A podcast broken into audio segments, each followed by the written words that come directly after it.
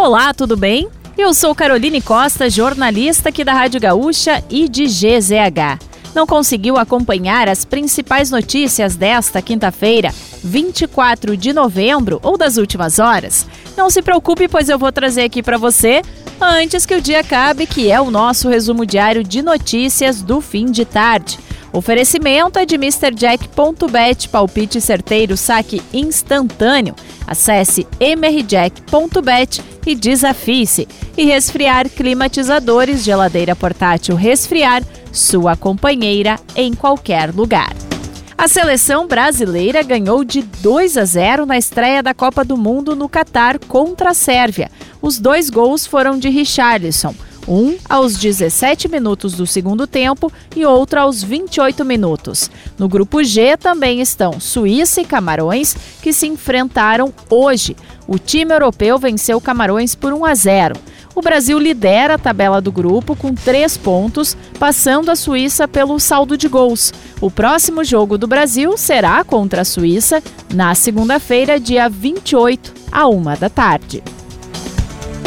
Os casos de coronavírus triplicaram em sete dias no Rio Grande do Sul, mas apesar da preocupação, o governo do estado não julgou necessário emitir avisos ou alertas para as regiões. Os números de casos positivos acumulados passaram de cerca de mil no início de novembro para os atuais 4.600. Segundo Pedro Zuanazzi, diretor do Departamento de Economia e Estatística da Secretaria de Planejamento, Governança e Gestão, não foram emitidos avisos porque os números ainda se mostram aquém de outros momentos da pandemia. A Secretaria Estadual da Saúde prepara uma nota técnica orientando o reforço das medidas de proteção, como uso de máscaras e esquema vacinal completo.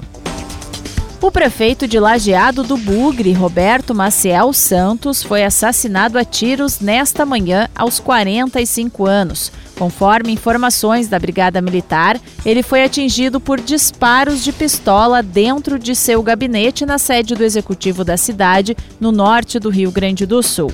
O político não resistiu e morreu no local. O motorista de ambulância que estava no local no momento do ataque também foi baleado. Ele foi socorrido e levado a um hospital, onde passa por cirurgia. Policiais civis conversam com testemunhas para reunir informações sobre o ataque. Até o momento, não há confirmação sobre a motivação do crime. A Prefeitura do Rio de Janeiro alterou o nome do Largo da Segunda-feira, na Tijuca, para Largo da Segunda-feira Erasmo Carlos. O decreto assinado pelo prefeito Eduardo Paes foi publicado na edição de hoje do Diário Oficial.